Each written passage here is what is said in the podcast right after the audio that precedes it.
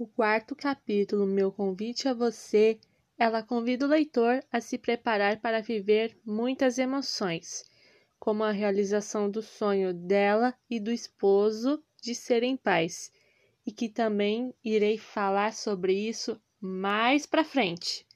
Mas antecipo que é uma história de luta, perseverança e vitória.